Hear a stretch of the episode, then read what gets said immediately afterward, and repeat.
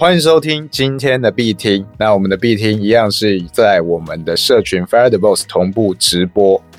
所以我们在整个录制过程中也会同时跟我们社群的群友去做及时的互动。如果你也想加入我们直播，跟我们做互动，还有询问我们问题的话，可以加入我们下面详细介绍里面的链接，进入我们的社群，然后参与我们每个礼拜四晚上九点的直播活动。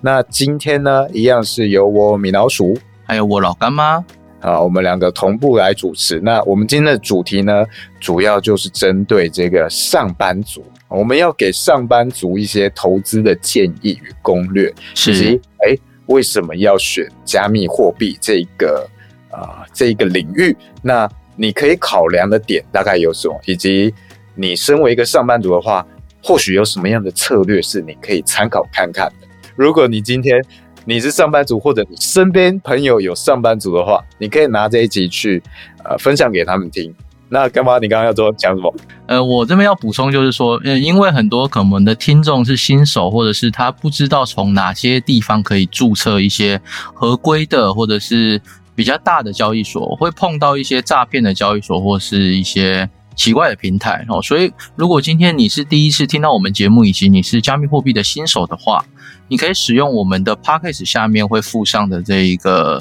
注册的网址哦，里面会有我们的注册网址。那这个网址点进去，也可以使用我们的邀请码，你会拿到一些优交易的优惠。这样子，好，那我们进入正题哦。对于上班族，我们呃，干妈，你过去是？去年才从这个上班族的身份退休嘛？你觉得对于上班族来说，你会对他们的薪水跟投资之间，你怎么去看待或建议？讲到投资之前，我想先讲一下我的心路历程，好不好？为什么我我们今天会开这一个节目，然后希望上班族可以花一些时间来听听看、了解看看，甚至是投入你的资金去做一些交易，来帮助自己在投资或理财上面有一些进展。哦，其实主最主要的是，呃，虽然我去年是保持着一个，我我工作很辛苦，花了很多时间，然后人生。又被绑在那里，尤其是因为之前是公务员的关系，所以我有时候礼拜六我们还要研习，礼拜日要办亲子活动，哦，你就变成有时候你会连上七天再加五天，有连上十二天班的情况哦，所以所以其实幼教老师在职场上其实是一个很辛苦的职业啦。那因为这样子很辛苦，我有想到说，那那如果我继续做下去，未来我自己有家庭之后啊，那我早上要比其他的上班族早到学校。下班之后又要等其他的上班族把小朋友都接走，我才能回家。我回到家可能都七点八点了。那这个样子的生活品质以及这样子的薪水，它有天花板吗？哦，所以这样子我有没有办法养家糊口，甚至是我有没有时间去陪伴我自己的孩子、自己的家人，这都是一个问号。所以在这一个前提之下，我就决定我要去了解投资这一块。那也很幸运的，去年有赚到钱，然后。顺利的从职场登出，所以今天要跟大家分享的是，呃，为什么我们需要投资，以及我们投资加密货币的原因是什么？再来就是我们在下半场，呃，我们在下一集的频道会跟大家会跟大家介绍说，我们上班族听完这一些呃心路历程，然后一些交易策略或者是策略方法之后，那我们实际上我们上班族可以怎么样去做？这主要是这两集。想要跟大家分享的事情，那讲到为什么需要投资这个地方，我想先问大家看看哦，尤其是问一下老鼠，你怎么看待现在的通货膨胀这件事情？通货膨胀，其实我觉得一个蛮可怕的是，薪水当然没有涨太多。我设计系相关嘛，那我最近刚好在打听设计相关的行情，然后就听到哦。一个有几年经验的设计师，你其实只要三万多块月薪就请得到。这跟我大概十年前问的状况其实差不多。哎，十年之后，十年前差不多状况。哎，当然，其实有一些会到四万多或五万，但其实呃，普遍来说，你这个水位三万多还是能请到一个有经有经验的人，还是有蛮多人会愿意去应征这样的工作。所以你就觉得蛮可怕，跟十年前差不多。但是你看现在物价其实上升蛮多诶，尤其房价、房租，你看台北的房租多可怕，外县市人要来租哇，你可能一万五在大安区不见得有一个套房诶，有搞不好是雅房。我朋友在台北，然后生了一个小 baby，然后他有租房在信义区，他租的房价是两万八，多大？哦，几平我没有问诶，但是我知道是一层楼啦，就是三一家三口住，然后蛮小的，一个月要两万八千块，然后然后两个呃夫妻俩都是老师，哦，所以其实生活也是有点像，要怎么讲，像日文的 KBC 啦，就是很很。很严峻，真的是不好过。然后讲到通膨的话，我这边给大家看一个表。那因为听众看不到表，我这边会念出来给大家听。这张表到底在说什么？好，我现在先请我们的社群里的火友先看这张表。这是我今天下午在呃二零二二年三月三十一号在这个公部门的网站去查的，好，就是行政院主计处的表格。啊里面讲到我这个红色框起来的，就是二月份的消费者物价指数，它年增率有二点三六趴。哦，这什么意思呢？意思就是，例如你今天呃今年哦，你今年买这个东西要一百块，你明年买这个东西它就要一百零二点三六块。那到后年又会这样子复利复利的上去。所以其实这个通货膨胀，你不要小看它，好像是一个不起眼的东西，其实它是。会慢慢侵蚀掉你的购买力的，在你的薪水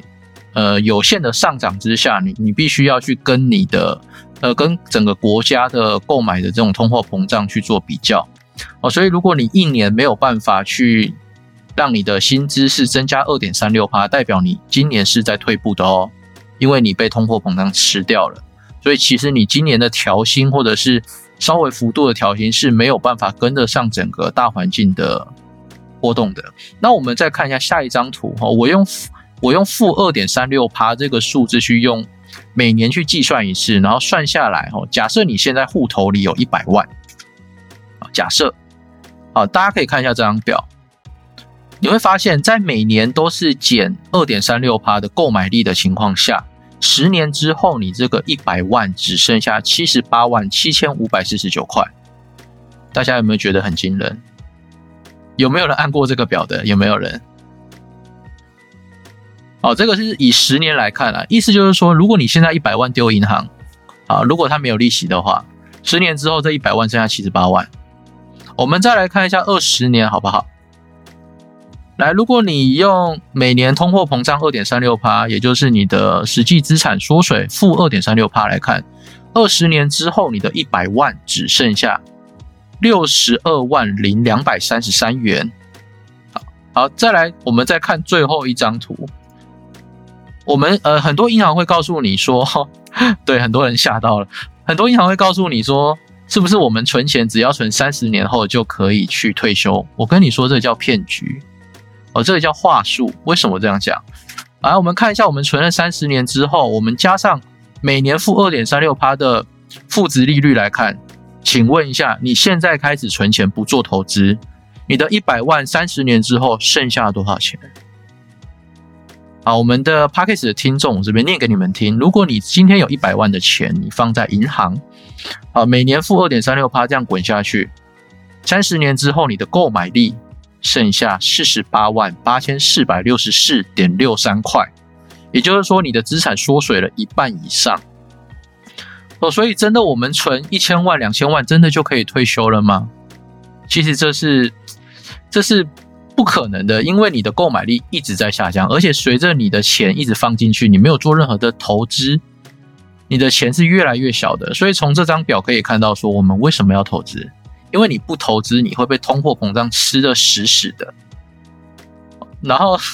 所以，所以如果我们上班族，你除了第一哈，第一，如你每一年的薪资如果没有办法跟得上这一个通货膨胀的负值利率负二点三六趴的话，三十年之后你的购买力剩下一半，这是第一个问题。第二个问题是，你每个月存下来的钱不做投资，全部拿去丢在银行里面，你就会产生三十年之后你根本没有办法退休。你就算你存了一千五百万，你也只有七百五十万的购买力而已。而且再跟大家报告一件事情，这个负值利率，呃，通货膨胀嘛，二点三六帕，这个东西是每年每年在复利在增加的哦。去年可不是二点三六帕呢。到了今年，哦，受到一些美元美元的影响，还有国际形势的影响，这个通货膨胀，我相信未来只会越来越高。所以，对对，这就像那个 Uni 说的，这是复利的威力，就是他还挂号了，很可爱，他挂号写负的，就是负数的负，然后利润的利。所以，所以我们呃，身为上班族，或是你还在。呃，没有投没有投资过的，或是没有做一些相关的理财过的朋友，上班族，你真的要去注重到这个问题，这是一件我觉得会侵蚀到我们生活水准、生活品质的问题。那包含我昨天看到呃有个新闻哦，民事的新闻，它上面讲说，呃，台湾的劳工啊，平均的存款只有十三点九万诶。十三点九万的存款，这个意思就是他经不起任何一次的意外。他今天只要出了个意外，然后去可能开个刀，他可能这个积蓄的三分之二以上都没有了。包含有一些项目是要自费的，所以这个地方你会发现，台湾的人民普遍没有理财跟投资的观念，造就了我们对意外的抗压性非常的低。我们对意外的抗压性非常低。一个生病，一个意外，你就没办法去用你的存款去做支出。那原本有存款的人，尽管他有存款，他上班族，他只有一份薪水，他得到的这份薪水也不足以他生活过得多优渥哦，可能就顶多，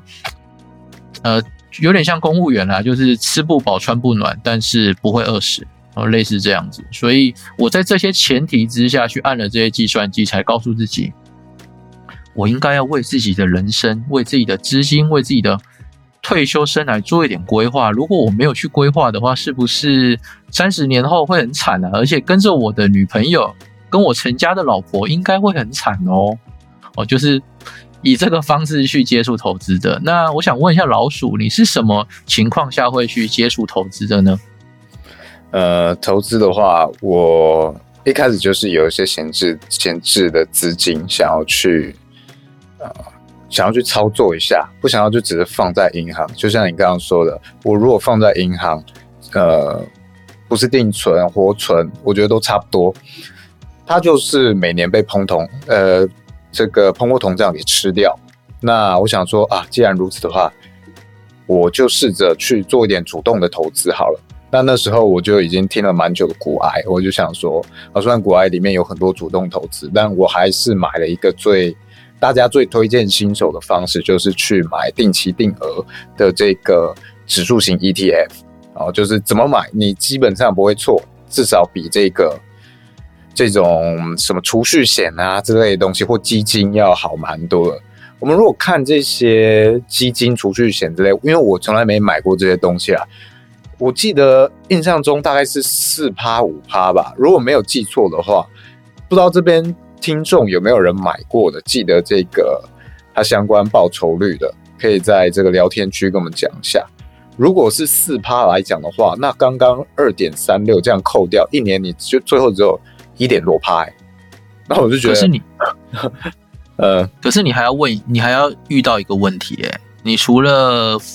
呃负值利率就是通膨的影响之外，你还要面对就是你你买入的价位它币价的折损，哎。对啊，这个还有币价的折损哦。有人说这个 Jerry 说储蓄险没那么高，两趴多哎，那你不就刚好打平通膨吗？搞不好明年还会打输。呃，这边有一个群友叫阿远，那他说他要把自己的储蓄险表单投上来，那我们等一下就稍微看一下。那我自己有一个印象是，因为最近我偶尔会听一些其他的 podcast。刚好听到有一个 podcast，他在推那个乐天银行哦，它其中一个主打是活存，活存很高，比其他家高，活存一趴，所以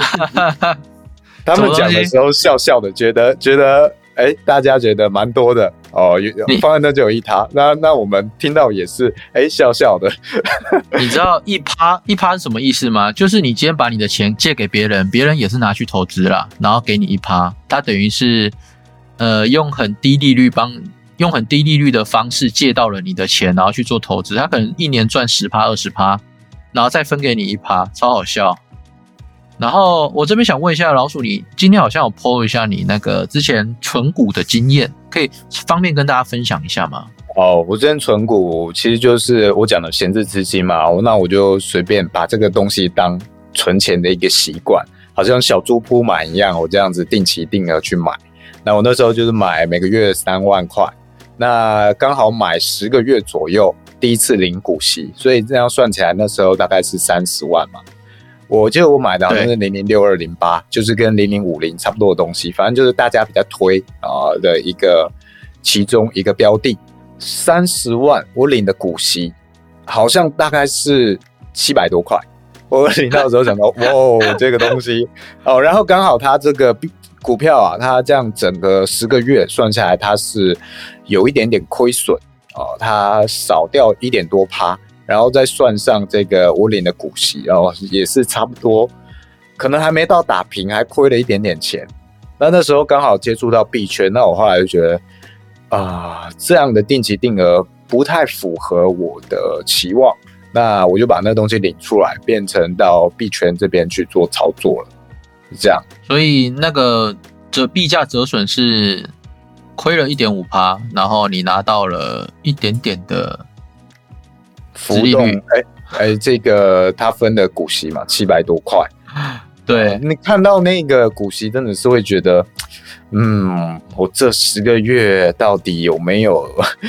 有没有什么价值呢？哦，那当然，他们存股嘛，存股真的都是要长期，十个月真的是还不算什么东西，他都要你领存个。至少十年、二十年，然后希望至少有个可能每个月去领个一万多块、两万多块去养老退休。但这个东西在未来这样子变动的世界啊，跟这个通膨的情况下，它到底还会不会符合我们的这个期望，或者是我们想要更有效率的操作的话，还有没有其他方式？那那时候我就觉得啊，币圈或许是在这一块一个不错的选择。但很多人会说币圈的风险非常的大，你是怎么看这件事情啊？呃，那时候主要就是看到这些，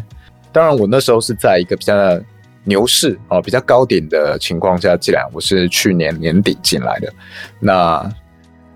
后来也是体会到这个十二月底啊，这些啊币价跌了蛮多。但是你对于这一些应用，它的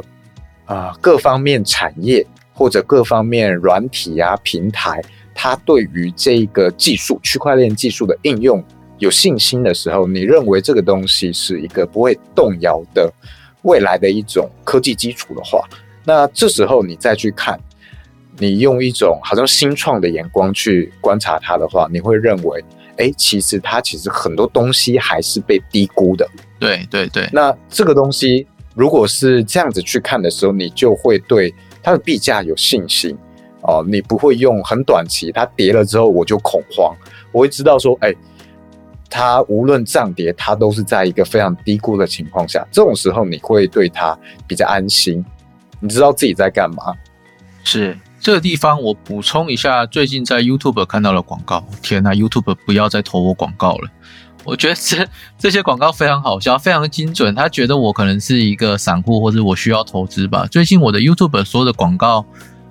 都是各种投资，是跟诈骗的啊，不是零顶要什么专业操盘手啦，就是什么我在奶茶店工作怎样怎样怎样，然后运动赛事分析这些有的没的，真的不要再搞我了。但我我有看到一个比较正向的一个广告，可以跟大家分享了。这广广告里面有讲说，呃，他是这样说的：他说，如果你在十几年前你就知道 Apple 的手机是未来的趋势，是现在的第一名的话，那时候你只要投入一万块，现在那一万块是变成十六万台币哦。哦，他那那个广告大概这样，然后就被我按掉了，因为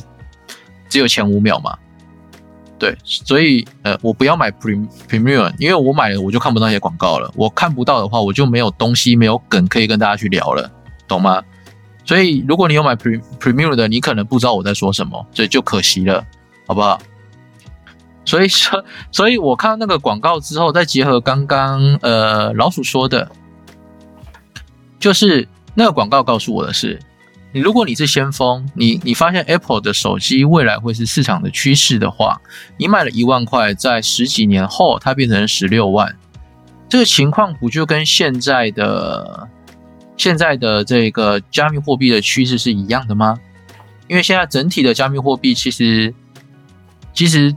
还是少部分啊，就是一百个人里面只有不到两个人。哦，有持有加密货币，或者是有接触过加密货币，所以在这种情况下，你在大家接受之前，你觉得它是未来的科技的基础、硬底的基础的话，那你现在买，不管它是涨还是跌，你就买着。那其实对未来来说，你的获胜几率可能是百分百哦。就像我们当初买苹果的股份一样，哦，类似这一种，你只要认为它是长期有价值的东西，你买入之后。在十年之后、二十年之后，你看到它有立竿见影的一个绩效，也越来越多机构加入了，那或许它就会是一个很不错的标的。那我们以选标的的情况来说，为什么上班族更适合加密货币呢？好，这这个有又又呃，这个有牵涉到一些加密货币的特性啦，就是我们都知道，市值越小的东西，它越容易暴涨跟暴跌。啊，市值越大的东西，它会斜率越趋近于平缓。这边指的斜，呃，这边讲的斜率是指在对数回归分析里面，就是高，就是量化统计里面，哈，它那个斜率它会越来越平缓，所以币价会越来越稳定。哦，这是一个量化的概念。那在这个概念之下，我们越晚进场买比特币或以太币或者其他的加密货币，其实可获空间、可获利空间都会变少。因为它相对稳定了嘛，它变成一个主流了嘛。那那在现在我们还是先锋的情况，还没有很大部分的人接受这个东西的前提之下，我们买入的人，或是你现在正听这一个呃必听 podcast 的人，其实你已经领先了你身边的大多数人了。有点像是你当初听到 Apple 出了这一个 i iPad 或是 iPhone 一样。哦，这边再跟大家分享另外一个故事，是之前有可能之前。前几集有跟大家分享过的一个故事吧，就是当初呃发明 iPad 的这个人啊，他到处找了好多公司，然后好多的企业，没有人认同他这个 iPad，觉得这这个电子装置不可能做得出来，觉得这个电子装置怎么可能会有市占率啊？哦，然后像是黑莓机啊、Nokia、Google、微软，还有他的股，他的东家公司就是飞利浦。哦，这几间都拒绝了这一个发明 iPad 的人，他的一个这个案子啊，所以他就自己辞职之后去做，他烧了很多积蓄去做 iPad，但最后还是做不出来。好，最后做不出来之后，他来最后来到了 Apple 的公司，哦，贾博士协助他把 iPad 发行出来了，然后大家现在都跌破眼镜，就想说，当初我怎么没有把这一个发明家哦，他叫做。东尼还是安东？应该是安东吧？啊，绝对不会是，绝对不会。我可以告诉你的是，绝对不会是东尼大木。那我我以为你要讲那个安东尼，结果讲一个更烂的，更又要被被那个检举。讲什么？不会啦。所以，所以如果我们现在就是当时的那一些公司呢？我们如果把自己当成贾博士，我们现在在看加密货币，其实就是这样子嘛。没有什么人接受它。甚至有人去唱空它，甚至有人觉得它，它是一个违法犯纪的，是一个不被现行的金融体制接受的东西。好，那我就问你，如果它是一个不被现行体制接受的东西，请问花旗银行为什么要离开台湾，成立一个加密货币研究站呢？请问台湾的政府为什么要找一些机构、找一些人做出图灵链呢？你没有发现最近台湾有一些 DeFi 的平台，不管是放贷的还是质押升息的这些平台，竟然都可以生存了吗？对，所以所以你会发现有一些轨迹是有看到的哦，包含一些传统的传统的机构在转型哦，类似我们不管是我们还是我们的一些听众，其实有都有收到说哦，有些传统机构他想要转型到加密货币市场，或是或者是到。发行 NFT 这件事情哦，所以有越来越多传统机构闻到这个风声要进来，准备要进来了，或者甚至已经进来了。哦，包含像之前很红的八仙这个自媒体，然后还有哦娱乐影视嘛，然后还有一些嘟嘟房，就是今天有上新闻的，今天嘟嘟房上新闻了，嘟嘟房也有发 NFT，然后再来是阿妹也有要发 NFT 嘛，那华灯初上啊，那个影集也开始这样子做行销方式了。对，还有之前有一个歌手叫阿宝哦，他是第一个发行 NFT 的台湾原住民。哦，所以你会发现越来越多的网红艺人或者是机构，其实已经在布局、在进场整个加密货币市场了。好，那在这个前提之下，我们作为呃上班族或者投资人，你要先知道的事情就是风向现在往这边走。好，好，你可以选择顺着洋流，也可以选择当场外仔嘛。那你当一个场外仔，就会遇到我们刚刚节目中刚讲的那个问题啦。什么问题？通货膨胀嘛。每年负二点三六帕，三十年之后，你的购买力剩下四十八万，那那你为什么要这么做呢？好，那那有人会说，哎，那我上班族我投台股不行吗？我当然可以啊，但是台股，我这样子说好了，我其实认为啊，传统企业里面每个国家的企业，它的风险值其实比加密货币来的高哦。今天下午我们呃 Fire Boss 的社群在讨论低年利的一种稳定。获利方式的时候，刚好有人提到说：“诶，如果我们现在有几几十亿的台币或者美金的话，我们就不用去玩加密货币啦，我们就其实稳定币，就是可能买台台股的零零五零就好了。”然后这边我提供一个不同的看法哦，不管你是买零零五零还是其他的主流指数型的 ETF，你会遇到一个问题，就是有没有想过，如果台湾被打呢？哦，现在战争的局局势。如果我今天把我的加密货币赚的资产可能有三三亿美金或三亿台币，哦，这个资产变成台币，哦，它第一它要承受的风险是什么？通货膨胀嘛。好，那你三亿的台币要承受每年的通货膨胀，然后你你去买了零零五零，啊，你去买入之后，如果台湾被攻打了，我们都知道被攻打的不管是打打人的那个国家还是被打的那个国家，其实他们的法币都会贬值的。这就是你遇到的第二个问题哦，你你投入的三亿元台币会贬值，如果跌五十趴，就剩一亿五千万嘛，对不对？再来第三件事情，你持有股份在战争时候可以换钱吗？我相信是不太可行的哦，它只能看你的你的存款里面有多少钱。但是如果你要是你要呃，在一个战争的底下，然后成为一个。逃难的逃逃难潮的人的话，你其实这些钱，你如果是用黄金或是其他方式，其实也带不走嘛。可是我如果在加密货币里面，我使用的是冷钱包哦，就像一张信用卡一样，或者是我使用冷钱包，但是我不使用冷钱包那个装置，我只把密码记在我的脑海里面，因为。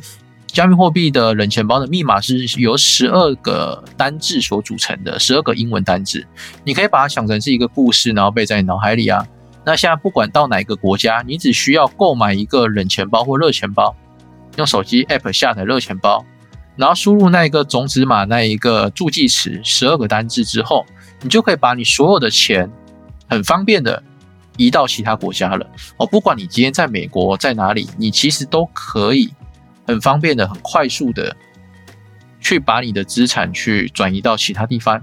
那在其他地方其实也会有加密货币可以资可以变现的一个方式啦。所以我觉得对我来说，其实我在现在的局势下，我觉得我买加密货币或许会比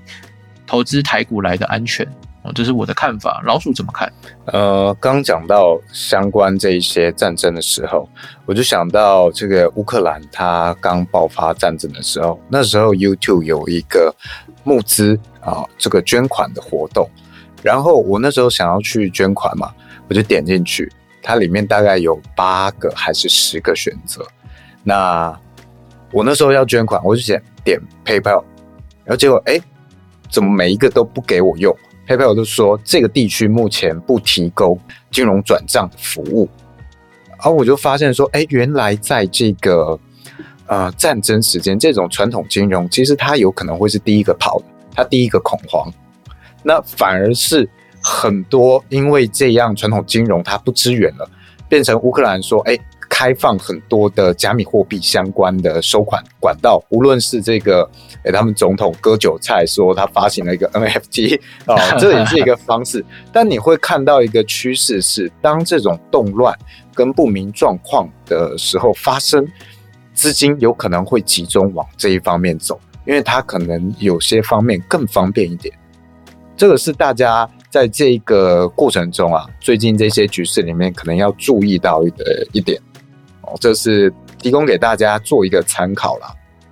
对，然后我们有一个火友刚刚也贴了一则新闻的呃标题剪影啊，它上面是写说，标题是用一个大括号，里面写说根本无法提领现金，难民把积蓄换成零点零四比特币才逃离乌克兰啊，所以。所以其实我们在这种呃战乱时期，或者是你需要不管是天灾也好，人祸也好，你需要去逃难的时候，真的是越简便越好嘛？那我们的资产如果在银行或者是在其他你拿不到的地方，其实你是没有一个人身保障的。所以这边提供不同的看法给大家，就是我们呃。这这已经牵扯到上班族之外的啦，就是你作为投资人或者作为一个人，你必须要避险的话，你需要要把钱放在一个你可以方便灵活去使用跟去提领的一个方式，那就是加密货币。哦，这是第一件事情。第二件事情就是，可是很多新手，我相信听到这里还是会怕，因为你们看到的新闻不是暴涨就是暴跌，对吧？可是，可是，其实你从去年三月份吧，那时候的比特币大概是五万左右，五万出头，到现在一年过去了，现在是多少？四万五吗？现在的比特币是四万七，四万呃四万七左右，也接近五万嘛，对不对？所以其实以五万的十趴是五千，也就是到四万五，你就会亏十趴。哦，它目前到四万七嘛，大概亏大概五。五趴多嘛，对不对？所以如果你去年这个时候进场买了比特币，到现在的话，你会发现其实它是一个稳定货币哦。它只是在这一年内它有暴涨也有暴跌，但最后还是回到了这个水位。所以，所以，所以为什么有些有些机构或是有一些有一些人会把比特币当做是一个不管是战争也好，或者是通膨通货膨胀也好？可以拿来避险的一个标的哦，所以它叫做数位黄金。所以当然，我们如果今天是作为上班族的话，我觉得以以刚刚讲到的，现在市场是才属于还很早期。那如果你每个月或者是有一笔不会影响到你生活的资金，可以拿来投入在这一个市场里面的话，我觉得对于自己十年后或是二十年后会是一件非常好的事情。我是这样子看待的。嗯，那像刚刚有人提到说，哦，美股可能大部分有个七 percent 或者以上，哦，跟台股相比，可能还算不错。但是你如果到了这个加密货币领域啊，呃，其实你什么都不懂，你就是定期定额，像我刚刚买 ETF 的这种方式去投入，可能呃龙头币或者是二哥哦，我们讲这个比特币或者是以太币。其实那表现都会比美股要好很多。对啊，我这边我们我们在今天上集的最后，我们来讲两件事情好了。第一件事情就是我们这边分享一个风险非常低，但是年化率一定比银行好的一个方式。我就是我们可以使用在加密货币市场有一些大的机构，它有提供哦，就是质押币，然后是活期的，然后你会。获得一个年化率大概是八趴到十二趴的方式。我今天要跟大家介绍这一个，就是叫做 CRO。哦，那这一个 CRO 的注册方式还有它的介绍，我们也会放在 p a c k a g e 的下方的留言处，好不好？我这边问一下，有没有人知道 CRO 是什么？就是问一下我们的博友们，有人不不知道？哦，有人不知道。嗯，OK，CRO 它是一个在欧洲的机构，然后它是可以，它有通过一个很酷的东西，我找一下哦。我记得是新加坡的，因为它绑定的那个是新加坡币。哦，OK，好，这个地方再查一下，然后来看个东西哈。其实 CRO 这一个机构，大家现在第一次听到可能觉得很陌生，甚至是害怕。但是它其实有通过一个非常非常非常高的一个监管，有一个是叫做 CCSS。我这边贴给大家看一下这个东西，这个东西目前只有 CRO 通过哦。这一个，对，没错，就是有发行加密货币信用卡的这一个哦，所以所以 CRO 这一个金融型的商品，它可以办。它可以办那个加密货币的信用卡，你可以直接用里面你存的加密货币的方式去扣钱、去刷卡，这是第一个。第二个就是你存入他们的币，你会有一个不同卡会有不同卡的年息啦，那大概有八趴到十二趴。好，这个补补补充一下，那个不是信用卡，它是一种千账卡。就是你要先把这个 CRO 币，它要你先转成新加坡币汇进去之后，你才可以去去刷卡去使用。那它有一个我觉得蛮特别的地方，首先是它有呃不同的回馈嘛，像是它好像蛮差的那一张也会有一 percent 回馈哦的。无差别回馈，对对？那我自己我有点忘记我是存哪一个，我好像存四百美金的吧？那它就是变成两 percent 的回馈，然后 Spotify 免费。那我记得印象中再往上好像是四千美金。哎，我记错，我好像是一千美金的那个方案。那再往上好像是四千美四万美金，那会有这个 Netflix。哎，对对，一万呃四千美金的它是有 Netflix 的免费。哦，所以这些，然后好像回馈是三 percent 吧，无差别三 percent，所以这个东西算不错。那我觉得它其实一个蛮方便的优势，倒不是这些东西，因为很多的交易机构现在都想要攻这一块，都想要出自己的千账卡，然后可能会各家会竞争这个这个回馈金额趴数。那我们当然是乐见其成啊，希望他们写流程 哦，越杀越多，给的趴数就越好啊。对啊，那我是觉得 CRO 有个蛮方便，是它在呃，即使是我们的这个 ATM 啊，它都可以直接去领钱。那领到超过一个额度，它就免手续费。那我自己是有点忘记这个额度是多少，好像是几万块吧。哦，你一次去领这个超过这个额度，它就免手续费。那这个东西其实是很难被追踪的，因为它就是一个国外的卡，然后透过 AT ATM，你也不用什么身份认证，你就直接。把这个东西领出来，所以很多东西担心，很多人会担心，哎，这种加密货币你到底能不能把钱领出来？那 C O C R O 其实就是一个方式。我们还没有讲说台湾其他更常见的方式，像是有 Max 交易所，它可以让你出金转账出来，一年有好像两百五十万额度吧。那这个 F T X 也可以哦，F T X 额度更多，六百七十万，这些都。哎，对啊，这些加起来就有大概一千万。那 CRO 也可以去提，这些都是不错的方式，而且我相信越来后未来会越来越多。那像刚刚 CRO 这个老干妈讲他的一些强项，如果你听不懂的话，没关系，我就用圈外人也听得懂的方式，就是 CRO 他现在的代言人有谁？有迈特戴蒙，就是好莱坞的迈特戴蒙，然后 LeBron James。NBA 的 LeBron James 是他们的代言人。现在湖人队的主场冠名就叫做 Crypto.com Area，然后他们用了几十年的这个呃场馆名字，现在改成了 Crypto 的名字，变成 Crypto 的形状。那这个 NBA 的主场命名不是只有 Crypto.com 而已，就是包括我记得像是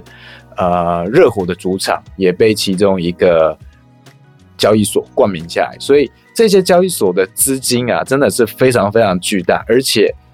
呃各方面的合作越来越多，很多的好莱坞明星啊，或者是 NBA 都很愿意为这些东西站台代言。例如像这个呃 Curry，Stephen Curry，我记得他是 FTX 的代言，他是哦，我记得没错的话，他是 FTX 交易所的大使，所以。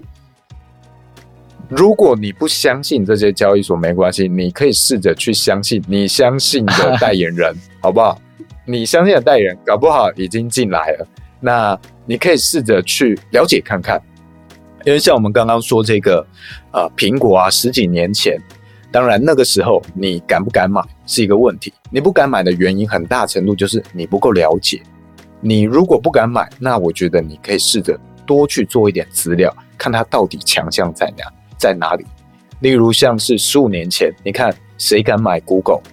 你真的敢买 Google 股票的，你一定都是对这家公司跟它的长处强项。很清楚的人，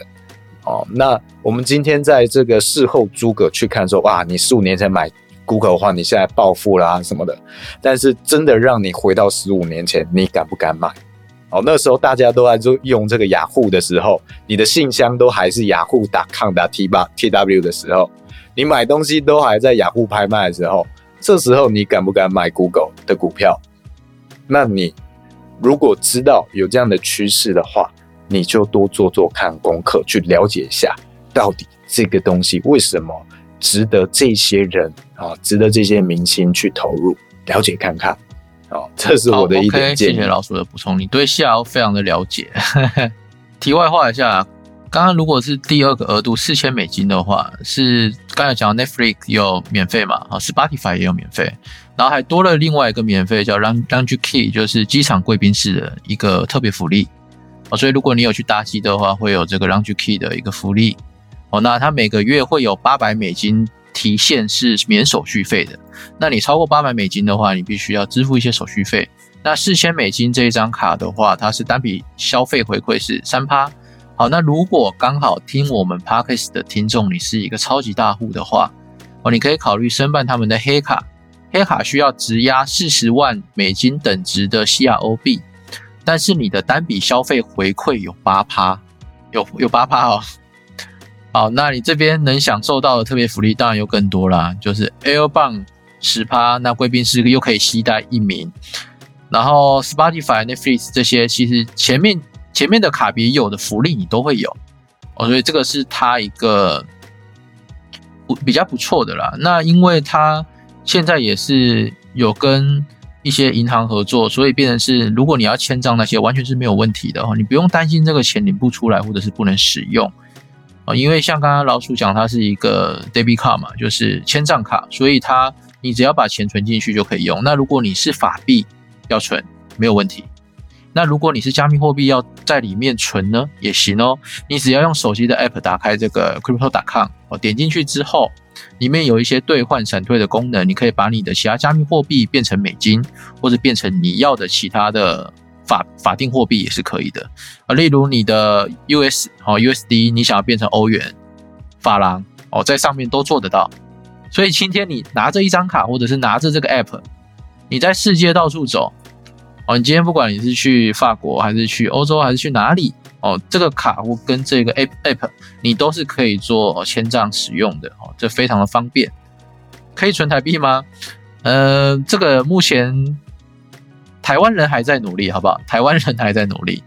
那像是这个 CRO 啊，它主要的货币是 CROB，，那它会有一个风险，就是它一样会涨跌的很严重。所以，如果你要去投资这个 CROB 的话，你也要去观察一下你买的点位。那如果你只是想要一张卡，那你想要这种加密货币相关的卡片可以去运用的话，那你主要的币可以去换成它要你存的这个新加坡币。新加坡币，我记得没错的话，它是绑定现实中的呃新加坡币，所以它的波动就不会那么的大。它就是完全看这个现实中的新加坡币，它是一个新加坡稳定币。是我记得印象中没错的话是这样。那像是我们很常讲的稳定币，通常是指这个美金稳定，美金的稳定币是绑了美金的嘛？美金波动多少钱，它就多少钱。所以这种东西，这种稳定币啊，它也是加密货币，但是它相对来说安全很多。所以不是所有的加密货币都有很高的风险。这个是大家可能要注意，就是大家可能有些人会对加密货币有一些误解啦。其实加密货币里有很多的币是不会暴涨暴跌，而且年息可以到达八趴甚至到十五趴，这听起来非常夸张。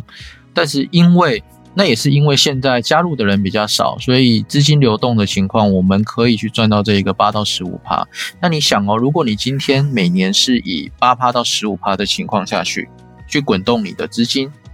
那到十年、二十年之后，别人进场了，那时候可能这个八趴会变四趴嘛，哈，非常有可能的。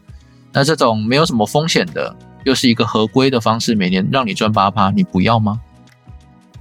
我我觉得这是对于一个小资族或者是刚加入投资的领域，你不敢去接触其他的加密货币的人，会是一个好的办法。虽然它是交，虽然它是加密货币，但你可以想象，它只是把法币用一个演算法安有安全级别，有一个比较高安全级别的演算法，去让你的加密，让你的法币变成一另外一种形式存在而已。所以它其实还是法币。哦，那我们如果有这些法币，把它变成加密货币型的法币的时候，你就不会去呃受到很大的比较波动。那这边有一个 case 有提，我们的听众有提说，他会害怕账号被盗，直接归零。哦，这个地方其实是我们呃争论许久的啦，就是如果我们小资族或是我们有些玩 DeFi，就是去中心化金融的朋友会使用热钱包，对吧？那你使用热钱包的时候，你必须要用个人的方式去保护你的资产。如果你资产今天不管你是点到钓鱼网站，还是有人骗你的私钥，还是怎么样怎么样，这个钱被骇客盗走之后，就是你自己要负责。哦，但是如果你今天使用的是刚才讲的像 Crypto.com 这个 app，哦，它上面也有提供热钱包啊，绑定你的账户的热钱包，或是你把这个资产放在他们这种 Web Two 的方式，就是互联网的一个。机构哦，他他所发行的这一个机构里，如果他如果你在里面钱被偷了，我相信这个机构是会去负责的。我们也可以看到，目前有一些被盗的机构是有负责，包含我们最近有一个派网也有被盗取资金，那派往这一个交易的平台，它也有去做负责，哦，他要把损失的金额去补偿给用户。像 CIO 前阵子也有被被害。然后好像被害走蛮少的金额，不知道几颗的以太币还是几百哦，对他来说是非常少。那他也是全部都赔偿，因为对于这些大交易所来说，这些损失都算是非常少了。对于他来说，诚信更重要，他一定会全额赔偿给你。无论是我们刚讲 CRO 或者是 FTX，我相信他们都会这样子去做。没错。那我们差不多，我们今天的上半场就到这边结束了。那大家如果有没有听众有些问题问题的，可以先提出。那哎，刚 T K 讲说热火主场现在冠名是 F T X，或者我们刚刚讲 Steve Stephen Curry 的那个交易所嘛？哦，好，那没有问题的话，那我们上半场就结束。那如果你是从 Podcast 来的听众，呃，你喜欢我们内容，都可以点我们的这个详细资讯那一边哦，看一下我们相关的链接，看一下我们的 Discord 社群哦，可以来做个了解。那有什么问题，也可以用这个评论留言告诉我们。好，那我们就休息，下一集再回来。好，大家拜拜。